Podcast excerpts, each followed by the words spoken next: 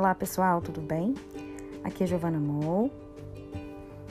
Eu sou psiquiatra e psicogeriatra e hoje eu trouxe um tema que é muito frequente nos consultórios de psicogeriatria ou de quem lida com idosos, que é como os familiares de pessoas que apresentam um quadro demencial podem fazer para lidar com agressividade, agitação ou outras alterações comportamentais que são muito frequentes em quadros demenciais. Isso tende a ser das maiores preocupações dos familiares, porque esses comportamentos alterados muitas vezes trazem consequências tanto para os pacientes quanto para esses familiares que cuidam deles, né? Bem, é, eu peguei a palavra cuidar e acabei separando cada letrinha para poder ajudar a facilitar a memorização de algumas questões que podem ser trabalhadas. Bem, falando em cuidar, então a primeira letra seria a letra C. Eu adoro muito essa palavra que começa com a letra C, que é a compaixão. Bem, mas o que seria a compaixão? Seria essa capacidade de se colocar no lugar do outro, mas além disso, uma motivação para poder ajudar essa pessoa e também ajudar essa pessoa a evitar novos momentos de sofrimento. Então, que a gente pode ter essa compaixão pelo nosso familiar que está passando por um quadro demencial? Bem, esse idoso, né, que tem uma demência, ele muitas vezes não tem mais capacidade de interpretar a realidade como a gente interpreta. Ele até tenta entender o que está acontecendo com ele, mas a visão dele tende a ser distorcida, a interpretação das coisas tende a ser distorcida.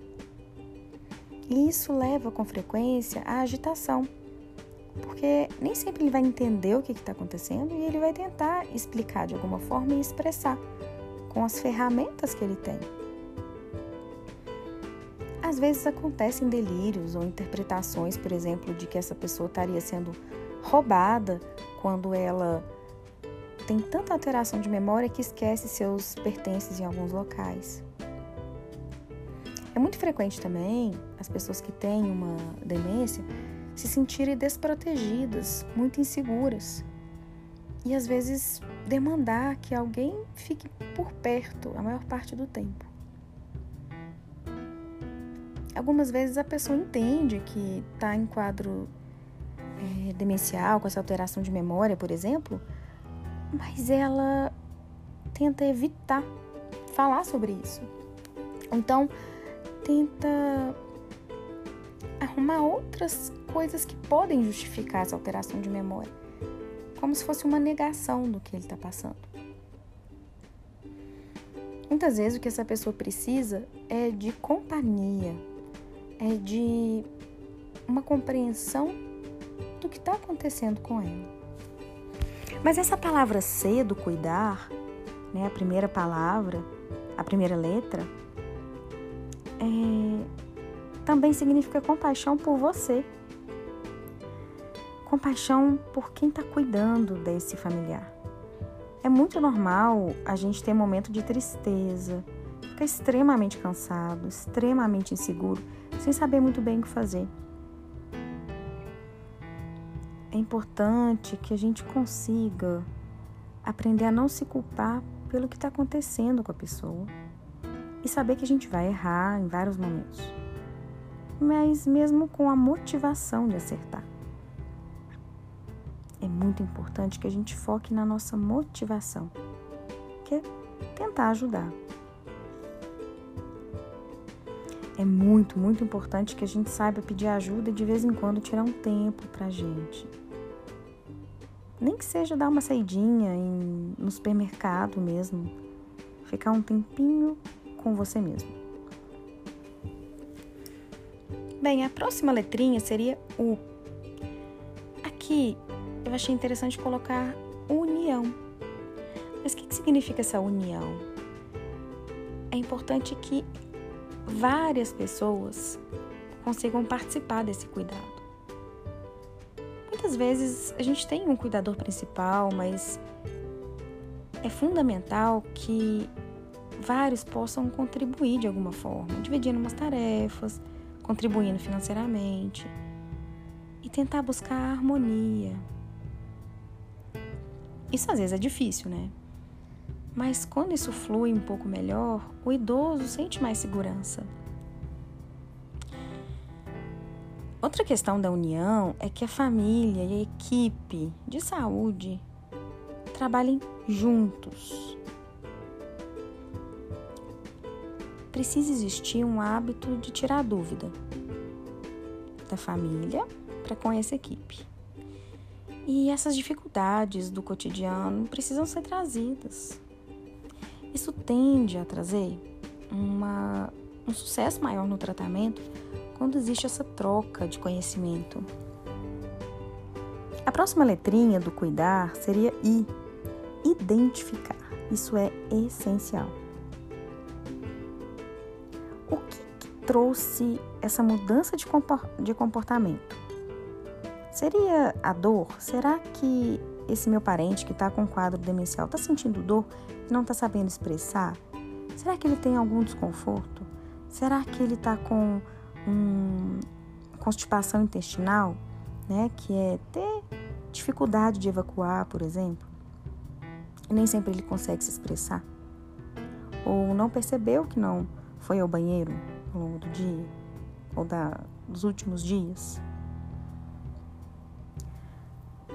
É muito importante também que os familiares consigam identificar como é essa doença, qual é a evolução dessa doença. Como que são os sintomas iniciais desse tipo de demência que uma pessoa apresenta? Por exemplo, Alzheimer, mas também existe a demência vascular, dentre outras. Que tende a ser essa evolução, essa progressão da doença? Outra questão muito importante, que é a próxima letrinha do cuidar, que é a letra D, é distrair.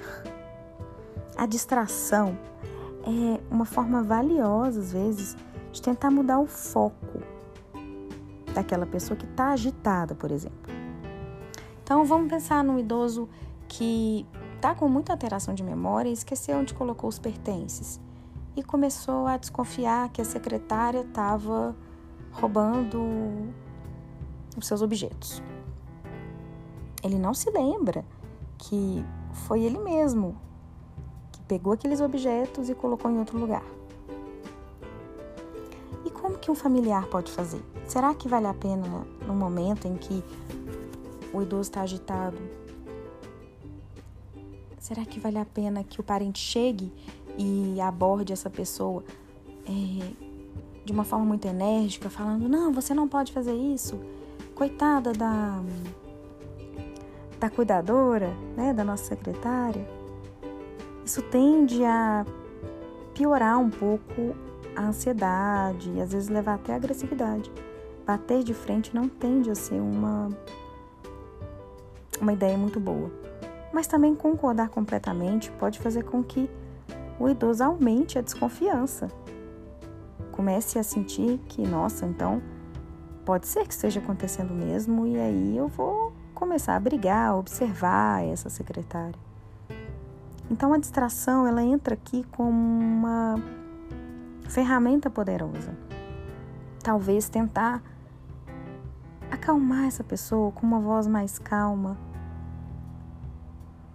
sem, sem confronto, mas direcionando essa pessoa para outra coisa que possa chamar a atenção, como uma música mesmo que fazia sentido para ela.